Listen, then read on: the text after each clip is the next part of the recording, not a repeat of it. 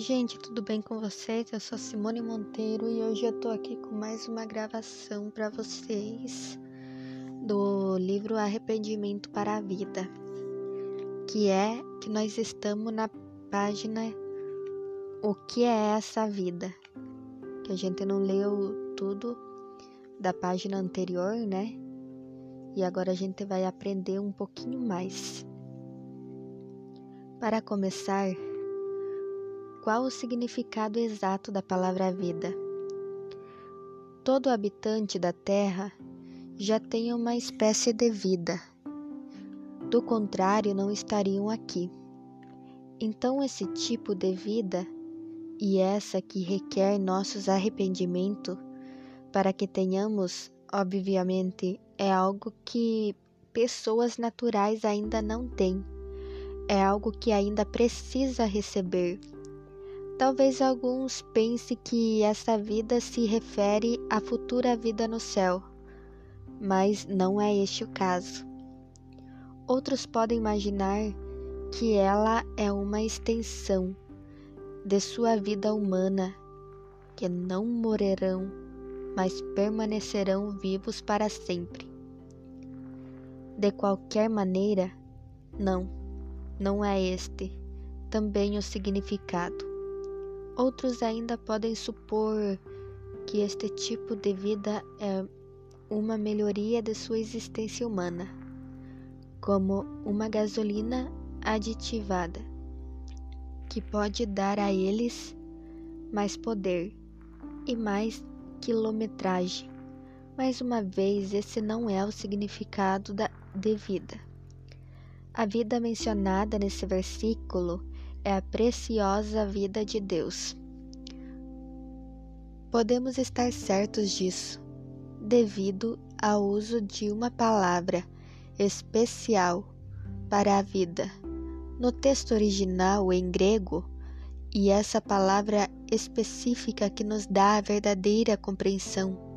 Essa palavra vida vem de um vocabulário grego peculiar, zoe, ele foi escolhido pelos autores do Novo Testamento para se referir à vida do próprio Deus.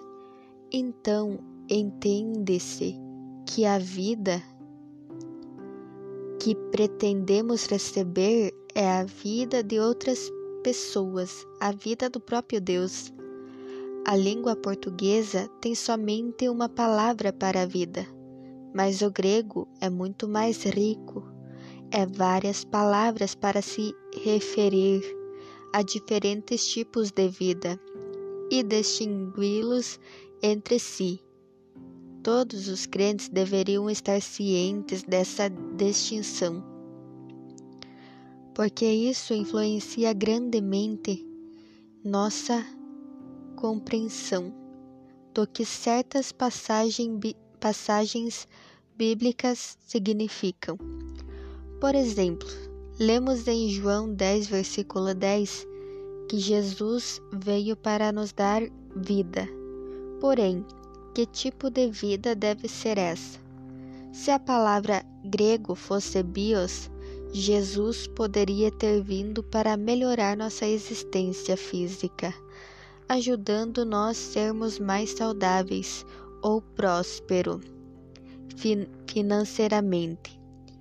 E se a palavra fosse pussuesh, que também é traduzida como alma, me perdoe aqui que eu não sei, não sei como é que é a pronunciação desse.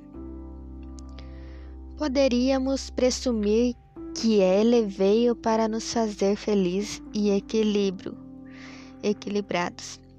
De qualquer forma, a palavra usada aqui não é bios, nem zoe, que se refere à vida de Deus Pai, aquele que não foi criada por ninguém, Jesus.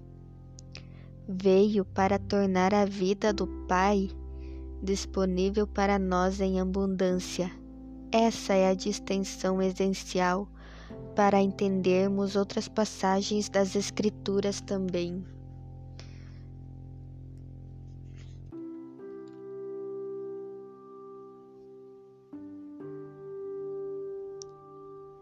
Então é isso, gente.